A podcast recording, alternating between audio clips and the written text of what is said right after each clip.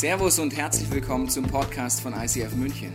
Wir wünschen dir in den nächsten Minuten eine spannende Begegnung mit Gott und dabei ganz viel Spaß.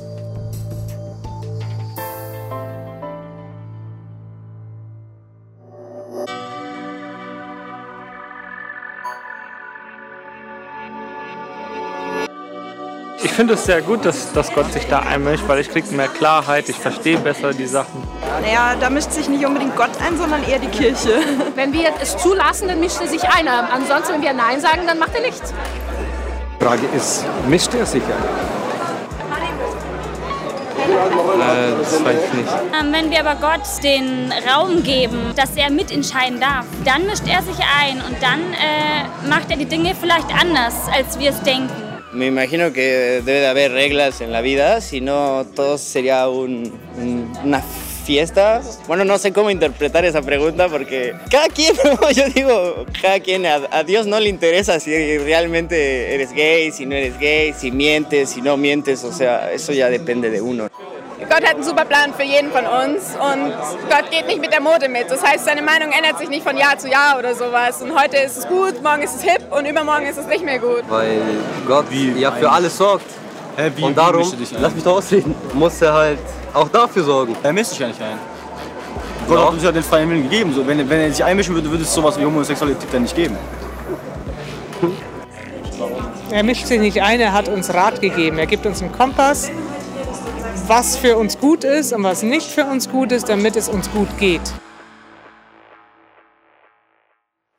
Good question. Ich weiß nicht, was du geantwortet hattest heute Morgen hier im Neuraum oder in einer unserer Locations oder wenn du diesen Podcast anschaust mit der Frage, ja, was ist das denn für ein Thema? Verurteilt die Bibel Schwule und Lesben? Ja, also sollen wir jetzt Ja oder Nein antworten? Keine Ahnung, äh, weiß nicht. Keine Je nachdem, was du geantwortet hättest, würde ich merken, was für ein Gottesbild du hast. Ich weiß nicht, was du geantwortet hättest. Mischt er sich ein? Mischt er sich nicht ein? Meint Gott gut mit mir? Meint das nicht gut mit mir? Ist die Kirche schuld? Ist es einfach nur eine alte Moralvorstellung? Was hat das alles mit meinem Leben zu tun? Good Question heißt, wir kommen äh, ins Gespräch heute bei diesem wunderbaren Thema und äh, die Frage ist ja, in der Bibel gibt es unterschiedliche Themen, die behandelt werden über Sexualität und Identität. Also zum Beispiel wird das Thema Sexualität in der Ehe, vor der Ehe behandelt, es wird Homosexualität behandelt, es wird Fremdgehen behandelt, es wird sexuelle Gewalt, Vergewaltigungen behandelt, es wird Kindesmissbrauch behandelt. Warum mischt die Bibel in all den Themen mit? Ha? Gute Frage, oder?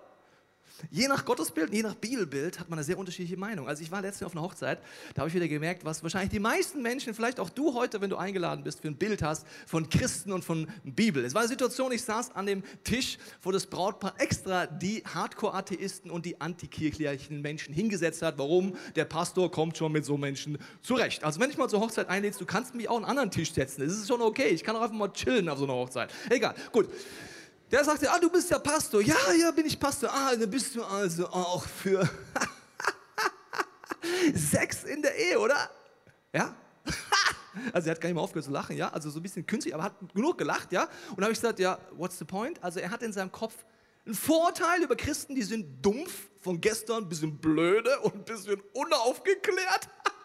hat mich einfach in die Schublade reingeschossen, reingeschubbt, zugemacht, gedacht, Pastor halt im Laufe des Abends, man sitzt ja ein bisschen länger bei so einer Hochzeit, das ist schön, haben wir uns ein bisschen unterhalten und dann kam relativ bald raus, dass er, obwohl er so ein Bild von Christen und von Kirche und auch von Gott hatte, selber gar nicht so zufrieden war mit seinem Beziehungsleben. Sein Beziehungsleben war eher ein Trümmerhaufen, sein Herz war eher ein Schlachtfeld anstatt ein Liebesfeld und er hat sehr viel Enttäuschung mitgemacht schon und auch viele Beziehungen schon hinter sich und glücklich war er nicht.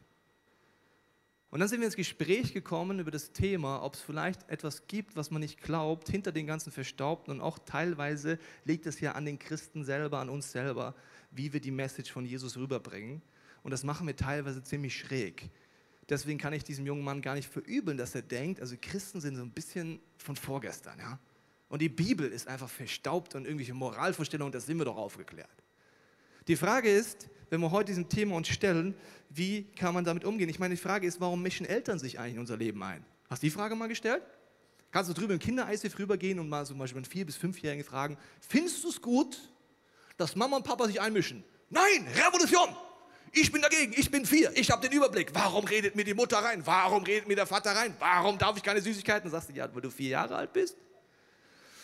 Also Eltern mischen sich auf zwei Gründen ein ins Leben. Der eine ist gut, der andere ist grenzwertig. Der eine ist, weil du tendenziell hoffentlich als Erwachsener ein weiteres Bild hast vom Leben als ein Vierjähriger.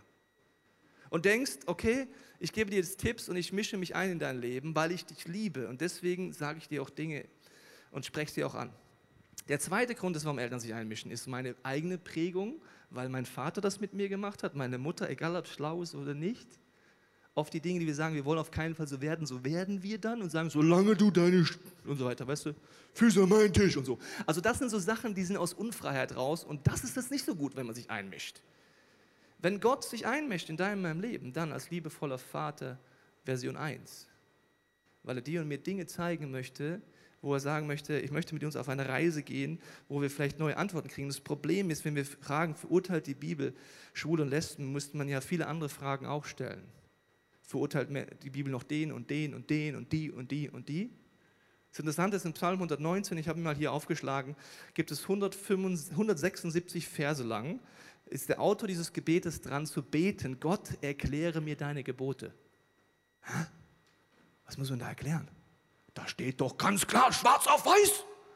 Der betet, ich will Offenbarung haben. Zeig mir deine Idee dahinter. Gib mir eine Offenbarung. Ich will erkennen, ich will es erleben. Du meinst es gut mit Gott. Ich verstehe aber deine Gebote noch gar nicht. Hilf mir, sie anzuwenden. Das betet der 176 Verse plus minus. Er ist also der Meinung, dass göttliche Gebote etwas sind, wo ich den Initiator des Gebotes kennen muss und die Idee dahinter verstehen muss, weil sonst wird es schwierig. Die Bibel selber sagt das übrigens auch. Sie sagt, dass der Heilige Geist dieses Buch inspiriert hat und nur mit dem Geist Gottes kannst du es verstehen. Das heißt, wenn du irgendwelche Gebote hier rausnimmst, und dort gibt es auch Gebote über Homosexualität, aber auch über viele andere Themen, die dir und mir sehr relativ schnell unangenehm sind, wenn Homosexualität unser Thema nicht ist heute. Wenn das die Themen sind, dann ist der Gedanke, dass man den Geist Gottes braucht, um es zu verstehen und die Demut bräuchte, zu sagen, Gott, zeig du mir mal, was du denkst. Oft, egal ob gläubig oder nicht gläubig, haben wir davor Angst. Was ist, wenn Gott mir jetzt was zeigt, was mir nicht gefällt? Das ist dann mein Gottesbild, dass ich denke, Gott meint es gar nicht gut mit mir. Aber der Buchstabe tötet, sagt sogar die Bibel. Das heißt, dieses Buch wurde dafür verwendet und das ist außerhalb jeder Frage. Wenn Homosexualität für dich ein persönliches Thema ist, dann kann ich dir nur ganz klar sagen, die Art und Weise, wie Kirche und Christen dieses Buch missbraucht und vergewaltigt haben, um Menschen zu verurteilen, zu richten, Witze zu machen und auszuschließen, ist genau das Gegenteil von dem, was die Bibel will. Übrigens in jedem Thema. Der Identität, der Sexualität, egal wo, ist dieses Buch den, vom Autor nicht so gedacht, dass du es so einsetzt. Aber sie sagt selber, du kannst mit dem Buchstaben töten. Frauenunterdrückung wurde von diesem Buch abgeleitet. Alles Themen, die einfach vom Buchstaben her abgeleitet wurden, von gläubigen Menschen die auf eine Art missbraucht wurden. Und oft ist das Problem, das möchte ich jetzt mal kurz zeigen, dass bei diesem Thema auch oft Streit entsteht. Es ist so aufgebauscht. Statistisch gesehen betrifft dieses Thema zwei bis drei Prozent der Menschheit. Es ist ein wichtiges Thema, es ist ein lautes Thema aufgrund des Missbrauchs, der Verletzung, des Ausgrenzens und allem, was ich gesagt habe. Es sind zwei bis drei Prozent der Menschheit. In Kirchen und außerhalb der Kirche wird das Thema allerdings so diskutiert, als gäbe es nur noch ein Thema. Was ist mit den anderen 97 Prozent? Als gäbe es nur ein Thema. Deswegen ist es hoch emotional. Ganze Kirchen spalten sich. Small Groups reden nicht mehr miteinander, nur weil der eine sagt, also ich bin der Meinung, dass Gott Sexualität und Identität verändern kann, auch Homosexualität. Und der andere sagt, nee, so goes it not. Du bist so geboren, du bleibst so für immer. Und dann streiten die. Das kannst du gar nicht vorstellen. Da geht es um die Wahrheitsfrage, wer ist vom ewigen Leben, wer ist von Gott, wer ist vom Teufel. Ich denke mir, Jungs, Mädels, wenn ihr jedes Thema, das zwei bis drei Prozent der Weltbevölkerung betrifft, so diskutieren würdet, und es gibt nur richtig und falsch und sonst gar nichts, gibt es diese Kirche nicht mehr. Da können wir gleich alle heimgehen. Aber es ist so emotional. Warum? Weil viel Ungerechtigkeit da drin ist, viel Schmerz drin ist und viel Missbrauch drin ist und deswegen wird es so emotional. Ich möchte es dir mal kurz zeigen, zusammen mit John hier vorne auf der Bühne. Wenn zwei Christen streiten über das Thema, sage ich dir, was meistens passiert. Sie stehen gegenüber und machen einen Fight Club. Das heißt, du hast recht und ich habe recht, ich verwende Bibelstellen, du verwendest Bibelstellen und verbal machen wir. Ja, und wir denken, das ist gute christliche Kultur. So geht das. In Wirklichkeit ist es so, wenn zwei gläubige Menschen eine Diskussion haben, sollten sie eine andere Demut haben, meiner Meinung nach. Und die ist, wir beide haben nicht die volle Erkenntnis. Unsere Erkenntnis ist Stückwerk. Wer von uns Recht hat, wird eines Tages Gott entscheiden. Und dann könnten wir uns nebeneinander stellen und sagen, lass uns doch mal gemeinsam erstmal über Gemeinsamkeiten reden, bevor wir streiten. Würde ich sagen, können wir uns darauf einigen, wenn du bist jetzt jemand, der sagt, also äh, Sexualität ist, äh, kann Gott verändern, Identität kann alles verändern. Ich sage, nee, angeboren bleibt für immer. Wir sagen, wir lassen uns darauf einigen, können wir uns darauf einigen, dass wir sagen, unser Wunsch ist gemeinsam, dass jemand überhaupt Jesus mal kennenlernt. Ja, gehen wir einen Schritt zusammen. Ist doch schön, auch mal einen Schritt zusammen zu gehen, nicht nur zu kämpfen. Ist doch schön. Ja. Dann müssen wir darüber reden, dass diese Message, und wenn du die nicht kennst, das ist die Voraussetzung für dieses Thema, dass Jesus auf diese Welt kommt und sagt, er ist Gottes Sohn. Er stirbt am Kreuz für dich und für mich, dass egal welches Thema du hast, Identität, Sexualität, egal welches Thema, dass er sagt, wenn du willst, kann ich eine Veränderungskraft in dir freisetzen, die dich heilt, befreit, verändert. So, darauf können wir uns einigen. Dann würden wir sagen, können wir uns darauf einigen, dass wir diese Veränderungskraft von Jesus am Kreuz der Person zeigen wollen, erleben wollen. Okay, auch noch ein Schritt. Oh, so super, so Einheit auf einmal, gell? Oh, wunderbar. Das sind so diese Momente, wo du sagst, ja, das ist ja mein Wunsch, dass jemand diesen Jesus erlebt, unabhängig von seiner Story, wie er sein Leben lebt oder nicht lebt. Das ist egal, ob das Thema Homosexualität ist oder ein anderes. Egal wie. Und dann kann man sagen, ja, lass uns doch einfach dafür beten, dass Jesus die Punkte in der Vergangenheit von uns allen, wo er Dinge verändern will oder wieder herrichten möchte, angeht. Ja, ja ist ein guter Punkt eigentlich, kann man auch nicht meckern. Ja? Also wir alle haben in unserer Vater- und Mutterbeziehung Themen, die uns beeinflussen. In unserer Identität bis hin zur Sexualität, sagen Psychologen.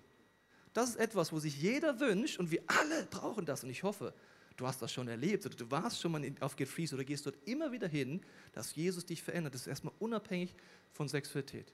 Dann wir sagen, können wir uns darauf einigen, dass Gottes Idee Treue ist und eine feste Beziehung. Ja, super, da sind wir immer noch einig. Ich dachte, wir brauchen zwei Small Groups, aber sind wir schon 50 Prozent einer Meinung. Das ist doch toll, super. Also egal welches Thema in Sexualität, redet Gott von Treue und festen Beziehungen. Okay, gut, sind wir da? Dann könnten wir sagen, okay, jetzt sagst du ja, oder ich sage ja, es ist in den Genen festgelegt. Jetzt sagst du, nee, das ist nicht so. Dann könnten wir jetzt sagen, Gott kann theoretisch alles. Egal was die Wurzel ist, wenn ich möchte, könnte er mich verändern. Gut, gehen wir noch einen Schritt zusammen. Und jetzt käme der letzte Schritt und der sage ich, der sage ich, der wird nie passieren und er sagt, er wird immer passieren. Wessen Aufgabe ist, dass der letzte Schritt passiert? Weder seine noch meine. Vielen Dank, das hast du sehr schön gemacht. Es ist allein Gottes Aufgabe, ob Dinge in meinem Leben passieren. Das heißt, der Streit in diesem Thema ist etwas, was für mich, ich muss wirklich sagen, teuflisch ist, weil es geht darum, wenn du die Gemeinsamkeiten anguckst, kannst du einen ganz langen Weg in jedem Thema gemeinsam gehen, wenn beide Parteien demütig sind. Und nicht der eine sagt, ja, ich habe recht, ist ja klar, und du nicht.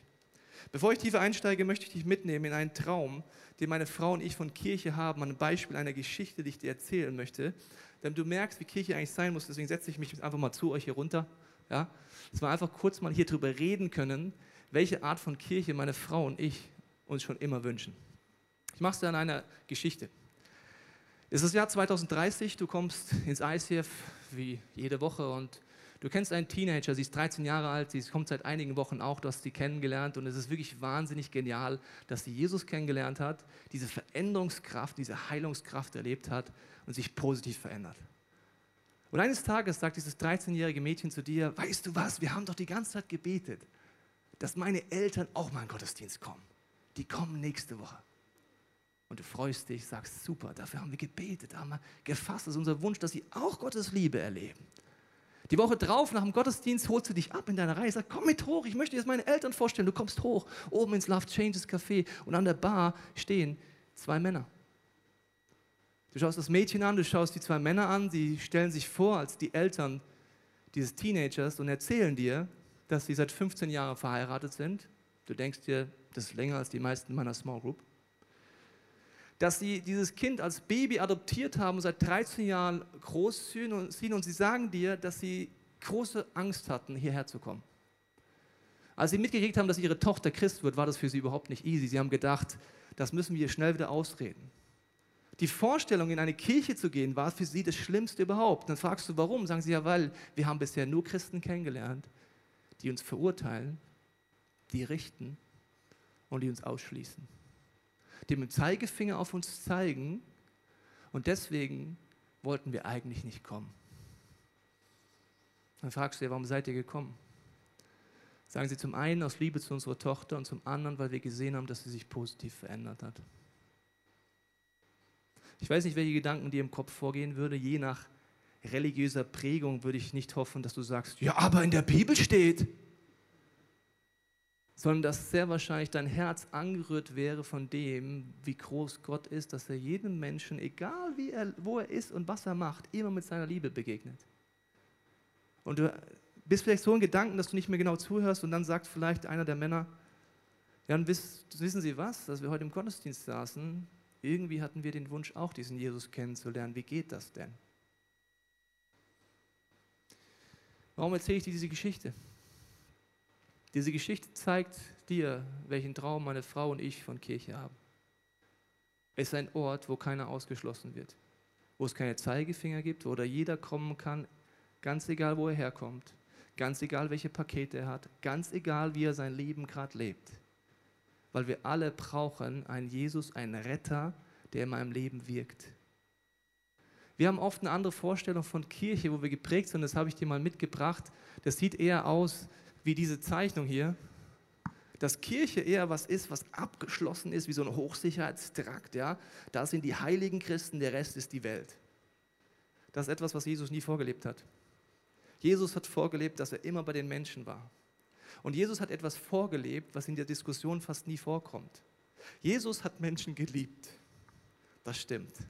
Und deswegen haben sie ihn geliebt. Und gleichzeitig hat er aber jetzt etwas gemacht, was wie ein Widerspruch hier. Er hat ihnen Orientierung gegeben. In all dieser Diskussion über Sexualität, Identität, Homosexualität in der Ehe, außerhalb der Ehe, was auch immer, gibt es zwei Extreme in Deutschland. Entweder bedingungslose Liebe, und ich rede nicht über Orientierung, oder eine falsch verstandene Orientierung, die eher verurteilend ist. Jesus, ihn war es nie ein Widerspruch. Ein liebender Vater, eine liebende Mutter gibt Liebe und Orientierung. Das eine und das andere ist sogar lieblos. Oft ist es für uns ein Widerspruch, Liebe und Wahrheit ist oft wie so ein Widerspruch, wo man denkt, naja, das geht doch nicht. Für Gott ist das kein Widerspruch. Liebe und Orientierung gehört zusammen. Und das ist in diesem Thema ganz, ganz wichtig. Das ist wie bei Theologie und Seelsorge. Theologie ist so der Wunsch, dass du Gottes Ideen rausfindest. Seelsorge heißt es, wie lebe ich denn jetzt im Alltag mit Menschen? Das sind zwei Fragen. Und ich möchte mit dir ein bisschen einsteigen in dieses Thema.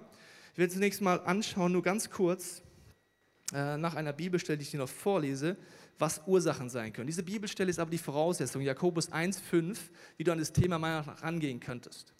Wenn jemand unter euch Weisheit braucht, also wie ich mein Leben lebe, was sind vielleicht Gottes Ideen und nicht nur, was sind meine Ideen, weil er wissen will, wie er nach Gottes Willen handeln soll, dann kann er Gott einfach darum bitten.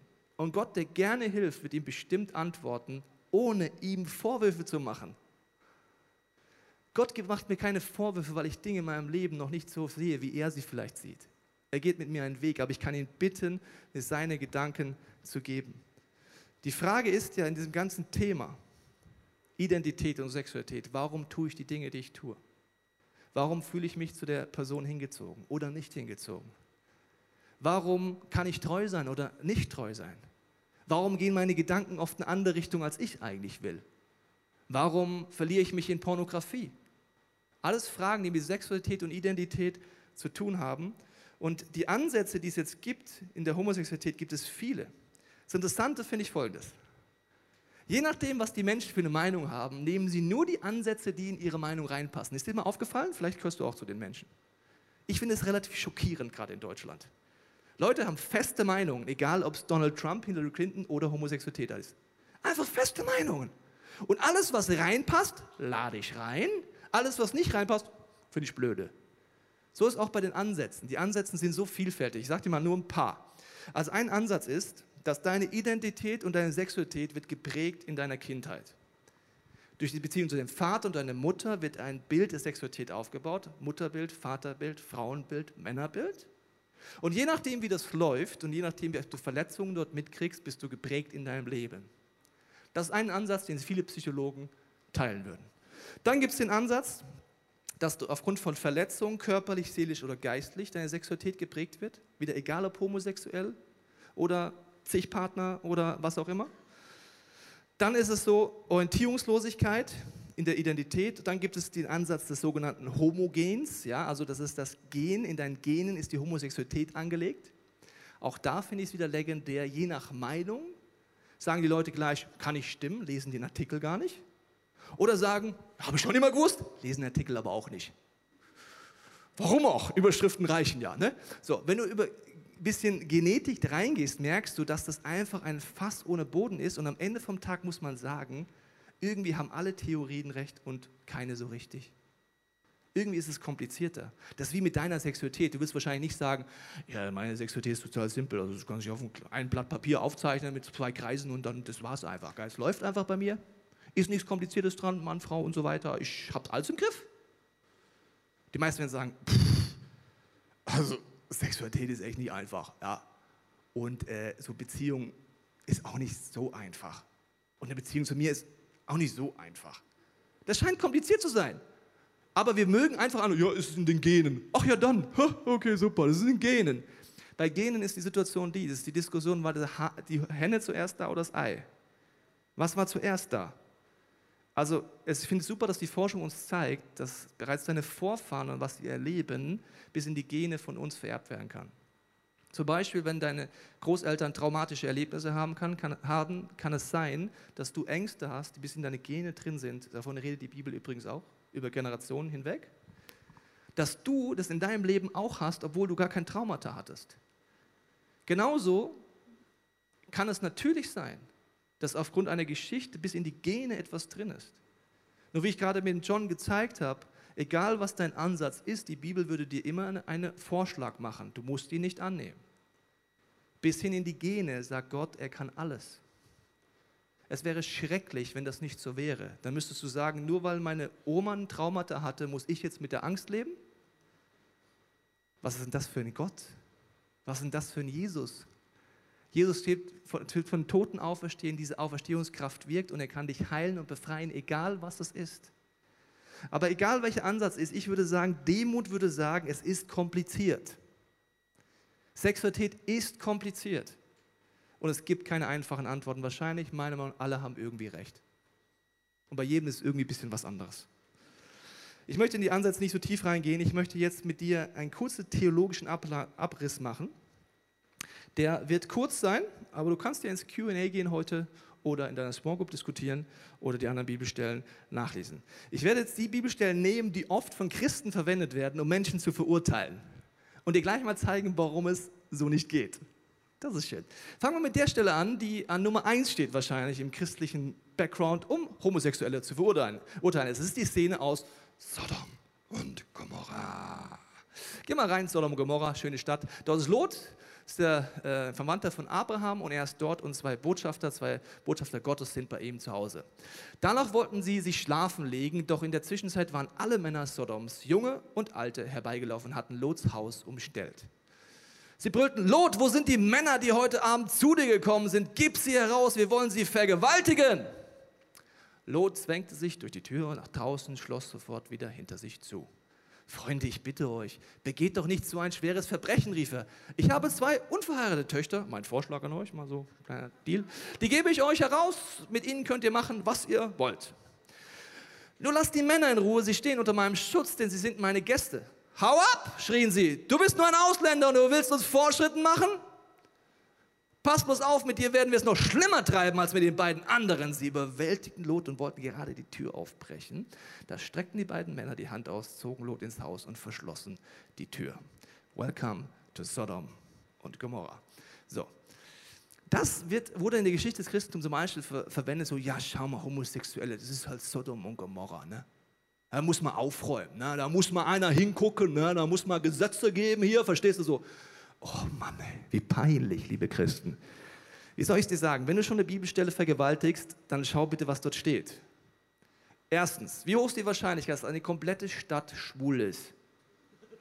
Also heute sind es zwei bis drei Prozent, aber damals waren es nur 99 Prozent der Männer. Alle schwul, alle, alle, verstehst du? Alle!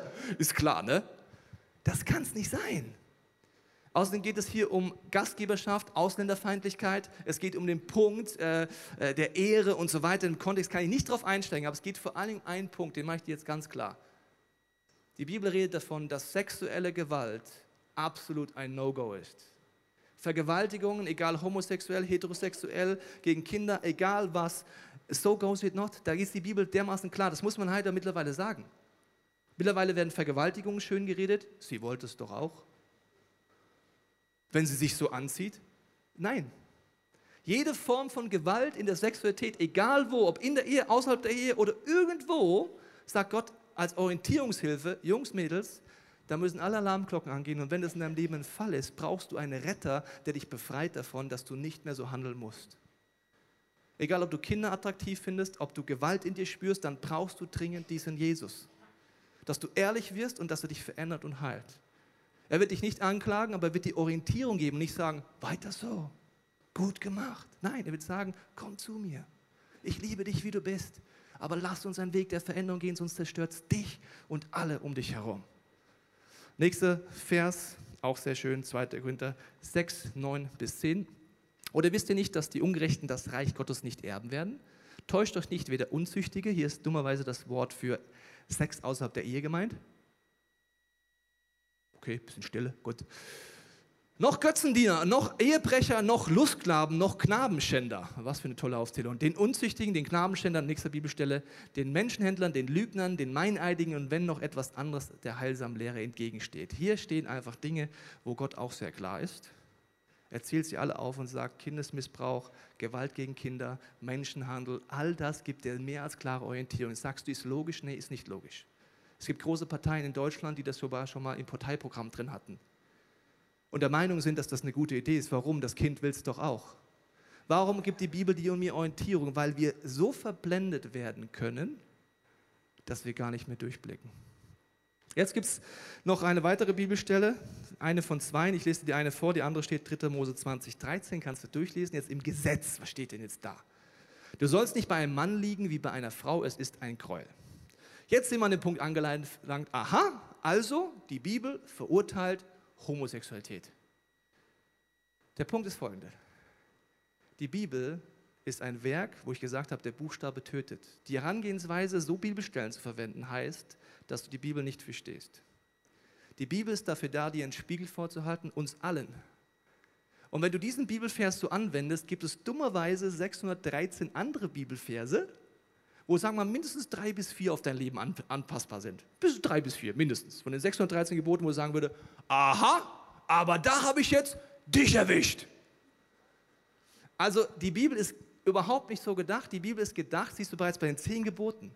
Es ist so gedacht, dass du eine lebendige Gottesbeziehung hast und aus dieser Gottesbeziehung raus Gott vertraust und dann heißt es nicht, du sollst nicht töten, sondern du wirst nicht töten weil du merkst, dass Gott gut mit dir meint mit seinen Geboten, fängst du an als Orientierungshilfe zu nehmen, fragst Gott, was denkst du eigentlich dabei und merkst, dass er dich innerlich verändert auf diesem Weg. Die Bibel ist komplett nicht dafür da zu verurteilen. Jesus sagt, ich bin nicht gekommen zu verurteilen, sondern zu retten. Orientierung gibt die Bibel, ja, und auch dieser Vers gibt Orientierung. Also wer den wegredet, ist ein sehr interessanter Theologe, muss ich sagen. Ich will genauso den nicht wegreden wie all die anderen, die mich betreffen. Und das sind viele. Wo ich einen Retter brauche, wo ich Veränderung brauche und wo Gott eingreift, wenn ich das möchte. Er fragt immer, was willst du? Es fängt auf den ersten Seiten an und jetzt wird es ungemütlich für alle Beteiligten, die dachten, lass uns über Schwulen und Lesben reden und auf einmal reden wir über uns. Didim für uns. Fang auf den ersten Seiten an da redet Gott darüber, dass er Mann und Frau schafft als sein Gegenüber und das ist diese Situation äh, im Paradies, wie es die Bildersprache sagt. Und er schafft den Mann in einer göttlichen Identität. Nicht als Macho-Arsch, auch nicht irgendwas anderes, nicht in Pornografie gefangen, nicht in irgendwelchen Ego-Trips, einfach in göttlicher Identität als Mann. Und er schafft die Frau in eine göttliche Identität als Frau, ohne Verletzungen aus der Kindheit, ohne diese anderen Dinge, die wir alle mit uns rumtragen. Und er sagt, ihr beide habt eine Beziehung zu mir, dem lebendigen Gott. Das ist die Beziehungs-Know-how-Serie. Ich hoffe, die hast du angeschaut, sonst schau sie dir bitte noch an. Und sagt Gott, das ist meine Zielvorstellung. Und dann kommt ein Bruch rein. Der Sündenfall. Und seitdem leben wir in einer gebrochenen Welt. Wir alle. Keiner von uns, egal wie du deine Sexualität lebst, kann sagen, das lebe ich schon. Also ich bin so dermaßen in meiner Identität fertig. Also ich bin so reif, ich bin fast schon überreif in meiner Identität. Und meine Sexualität sowieso. Also da gibt es ja gar keine Fragen, ja. Und Beziehung, so ein Partner, das läuft einfach. Nee.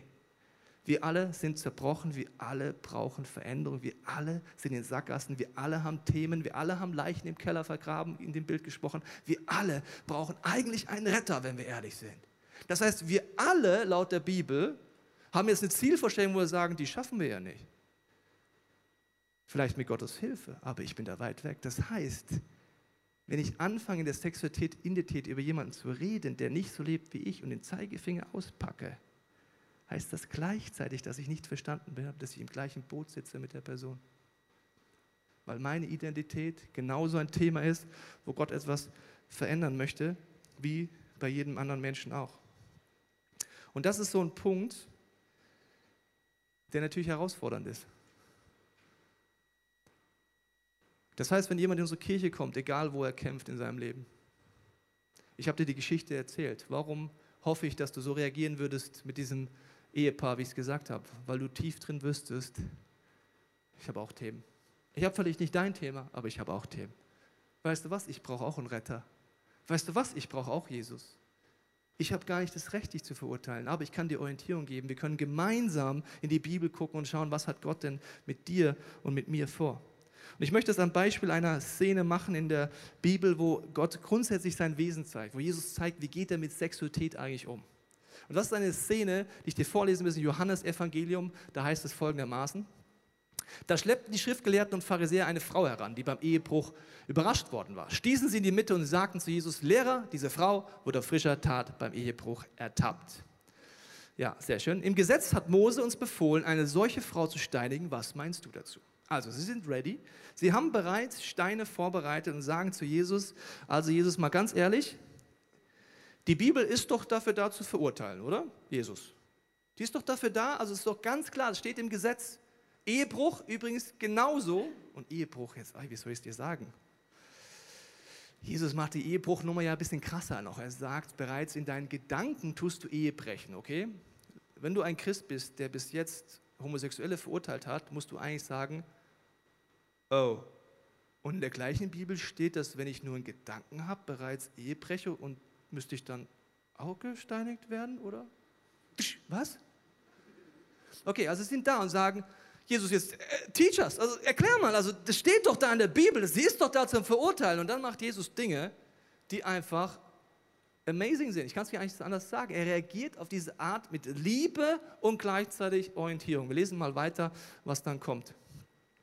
Sie fragten dies, um Jesus auf die Probe zu stellen und ihn dann anklagen zu können. Aber Jesus bückte sich nur und schrieb mit dem Finger auf die Erde. Die Frage ist, was macht Jesus? Warum schreibt er mit dem Finger auf die Erde? In einer Situation, die aufgeheizt ist und wo Leute verurteilen, richten wollen, mit dem Finger zeigen wollen, Witze machen wollen. In Klammern habe ich jetzt nicht keine Zeit dafür, aber der Mann fehlt natürlich bei der Aktion, ne, beim Ehebruch. Ich habe noch keinen gesehen, der es alleine ihn gekriegt hat.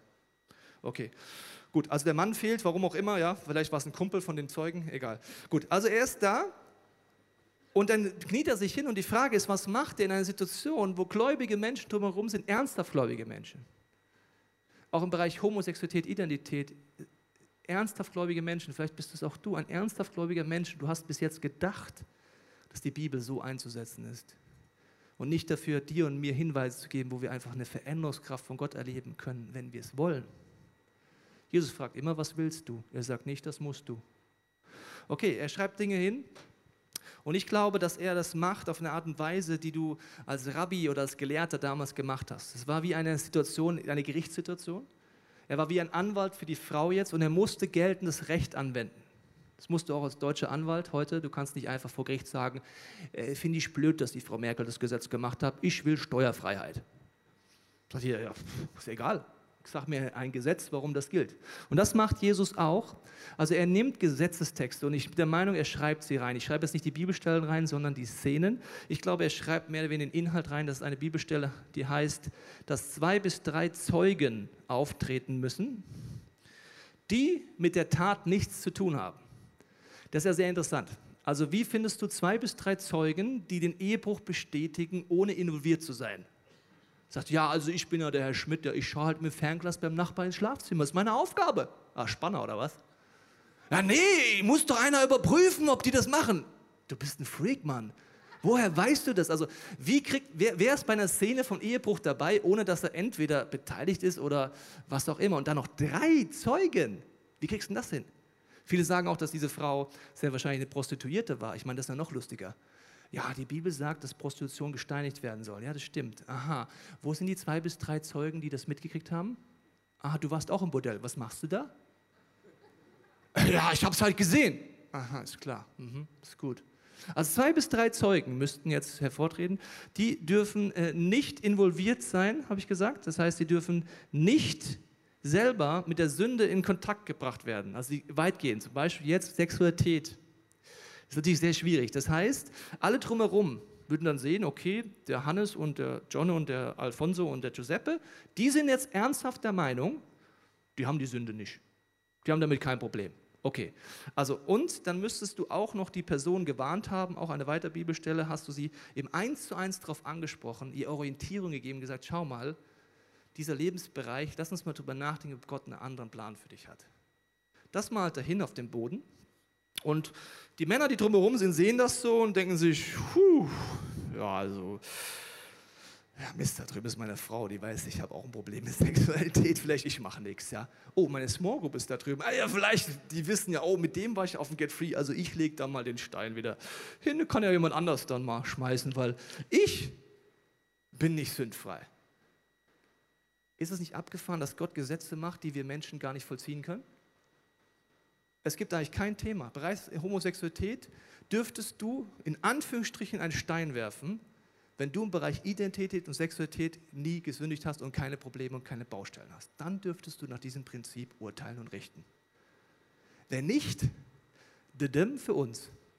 Das heißt einfach, Demut heißt, ey, ich bin im gleichen Boot wie du. Ich habe vielleicht nicht genau das gleiche Topic, aber ich bin im gleichen Boot wie du. Es heißt dann später, als Jesus dann sie noch anspricht, das ist der Punkt Orientierung. Als sie locker ließen, richtet er sich auf und sagte, wer von euch noch nie gesündigt hat, soll den ersten Stein werfen. Also der hätte jetzt vortreten müssen, damit hätte jeder sagen können, stimmt, der Alfonso, der ist heilig, der kann schmeißen. Okay. Und dann heißt es am Ende noch, haben wir den noch? Am Ende fragt er sie dann noch und sagt dann noch, äh, sind alle weg? Sagt sie ja. Dann sagt sie, okay, ich verurteile dich auch nicht, aber mach's nicht mehr. Er gibt ihr Orientierung redet über Werte und sagt, warum Ehebruch sie zerstört. Ich möchte dich einfach heute einladen, an diesem Punkt drüber nachzudenken, was dein Punkt ist. Vielleicht ist es für dich heute der Punkt, dass du darüber nachdenkst, wo habe ich solche Steine in meiner Hand. Das kann bei dem Thema Sexualität sein, das kann schwule Lesbe betreffen, das kann irgendwas anderes betreffen in deinem Leben, aber ich glaube, wir alle haben die Tendenz, Steine zu haben. Und ich werde gleich beten, dass du über nachdenken kannst, wo hast du in deinem Herzen geurteilt oder gerichtet? Wo möchtest du wie umkehren und sagen, Jesus, tut mir leid, ich habe heute erkannt, dass diese Zeigefinger-Mentalität nicht aufgeht. Wir sitzen alle in einem Boot. Aber wo ist vielleicht auch der Punkt, dass du sagst, ich brauche Veränderung und ich wünsche mir Veränderung? Das sind Momente, wo du sagst, ich brauche diesen Jesus eigentlich. Ich glaube, wir alle brauchen einen Retter. Wir alle brauchen die Kraft des Kreuzes. Egal, ob du heute zu diesem Thema gekommen bist, weil Homosexualität für dich ein Thema ist oder nicht. Wir alle können, wenn wir wollen, diese Kraft an, an, an uns anlassen. Jesus fragt, was willst du? Wenn du sagst, du willst so weiterleben, dann leb weiter so. Aber er fragt gleichzeitig, was willst du? Du kannst eine Antwort darauf geben, weil Gott ist alles möglich. Egal, ob du die Theorie der Gene hast, die Theorie der Prägung, egal was es ist. Gott geht mit jedem von uns einen Prozess, wenn wir es zulassen. Und ich möchte dich einladen, wenn du magst, jetzt mit mir in deinem Herzen zu beten und Gott die Möglichkeit zu geben, dir zu zeigen, was das Thema mit dir zu tun hat, in allen Locations, zu Hause beim Podcast. Weil am Ende vom Tag ist jede Erkenntnis Stück weg. Ich sage dir nicht, dass das, was ich gesagt habe, der letzte Weisheitsschluss ist. Ich sage nur, ich wünsche mir eine Kirche, die demütig ist und sagt, Gott, ich bitte dich um Weisheit. Jakobus 1, Vers 5 ich weiß nicht, wie ich handeln soll. Ich weiß, du wirst mir keine Vorwürfe machen, dass ich dir diese Frage stelle. aber zeige du mir, was deine Gedanken sind. Gib mir Orientierung in all diesen Fragen und lass mich eine Person werden, die dir ähnlich ist, Menschen liebt und gleichzeitig Orientierung gibt. Wenn du magst, bete in deinem Herzen mit mir mit.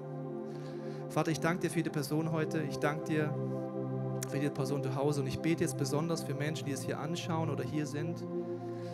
Wenn Homosexualität dein Lebensthema ist, dann möchte ich dir jetzt zusprechen, dass du in Gottes Augen gewollt, geliebt und angenommen bist.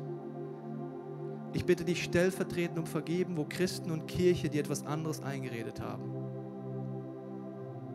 Ich spreche dir zu, dass dieser Jesus für dich am Kreuz gestorben ist. Dass sein Herz sich verzehrt nach dir. Dass er nicht in dein Leben kommen will, um dich anklagen zu richten, sondern dir ein Leben anzufangen, wo seine Liebe regiert. Ich segne dich mit der Gewissheit, dass du gewollt bist das bete ich für jede andere Person. Wenn du heute gemerkt hast, dass es in deiner Sexualität Themen gibt, vielleicht Geheimnisse, die du mit dir rumträgst, spreche dir zu, dass Jesus sie schon weiß. Gott weiß sie schon. Du kannst ehrlich werden mit ihm. Du kannst auch Leute ins Vertrauen ziehen in unsere Church. Du kannst anfangen, ehrlich darüber zu reden. Und Vater, ich bete, dass du uns eine, zu einer Kirche machst, die dir ähnlich ist. Ich danke dir für deine Klarheit in deinem Wort, aber gleichzeitig deine unfassbare Liebe. Jesus, ich bete, dass du es in der Stille jedem zeigst, was du uns anbietest. Zu Hause an dem Bildschirm oder hier in diesem Raum.